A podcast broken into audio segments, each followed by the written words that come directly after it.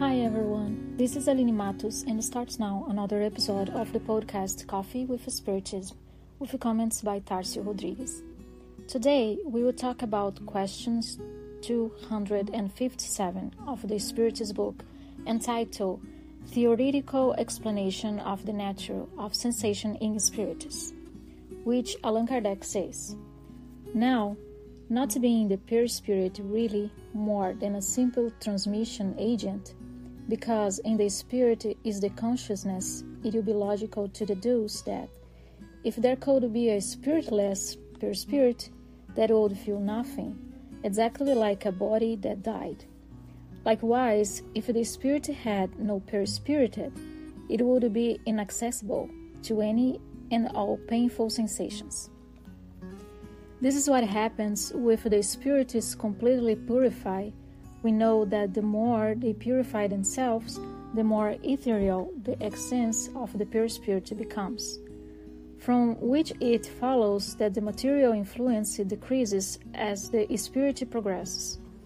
That is, as the perispirit itself becomes less coarse. Kardec will comment on this item several aspects of the sensation that spirits in various communications reported feeling.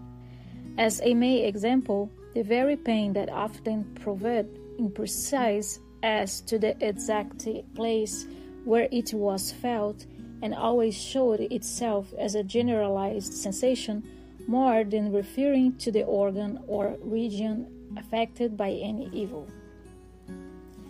Among the various explanations that Kardec brings us, we selected this passage read because it opens to us a wholly new way of interpreting pain because, as he himself says, that material influence decreases as the spirit progresses, and that a purified spirit without perispirit would be able to become inaccessible to pain. He refers here to the disembodied spirit, but will say later that purify yourself, nurturing good feelings, do good, do not connect to the things of this important world that they do not deserve and then I thought, clothed with the body envelope, you will already be purified. You will already be freed from the yoke of matter. And when you leave this envelope, you will no longer suffer the influence. This passage reminds us of a passage told by Emmanuel in the book Paul and Stephen when he tells Paul was tied to the trunk of torture and had to endure the flogging of the thirty nine stripes. He himself was surprised. Sublime peace bathed his heart with soft consolations. Despite feeling alone among cruel persecutors, he experienced new trust in Christ. In these provisions, the merciless bent did not hurt him. In vain, the executioners pierced his burning spirit with insults and ironies. In the rude and painful trial, he joyfully understood that he had reached the region of divine peace in the inner world, which God grants to his children after the bitter and incessant struggles they maintained in the conquest of themselves.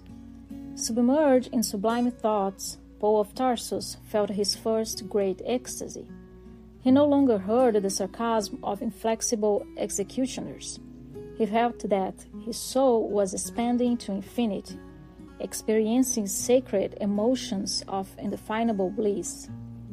Soft sleep anesthetized his heart, and only at dawn returned to himself from the carol's rest. The sun visited him cheerfully through the bars. The brave disciple of the gospel stood up, well disposed, recomposed his clothes, and waited patiently. Paul, in this episode, had already traveled a long journey since the conversion of Damascus.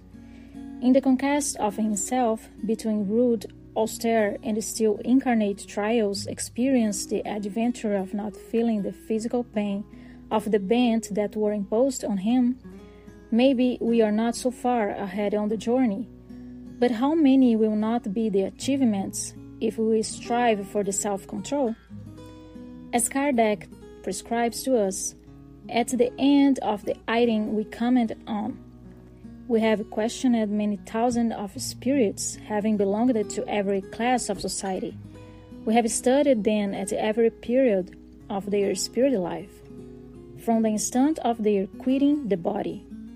We have followed the step by step in that life beyond the grave with a view to ascertaining the changes that should take place in their ideas and sensations.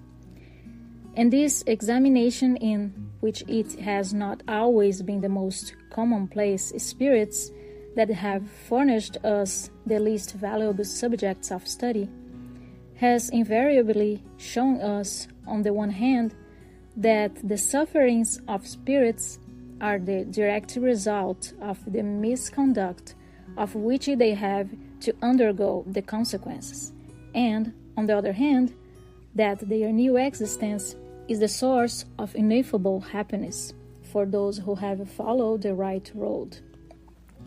From which it follows that those who suffer do so because they have so willed it and have only themselves to thank for their suffering in the other world and in this one. Much peace to everyone until the next episode of Coffee with Spiritism.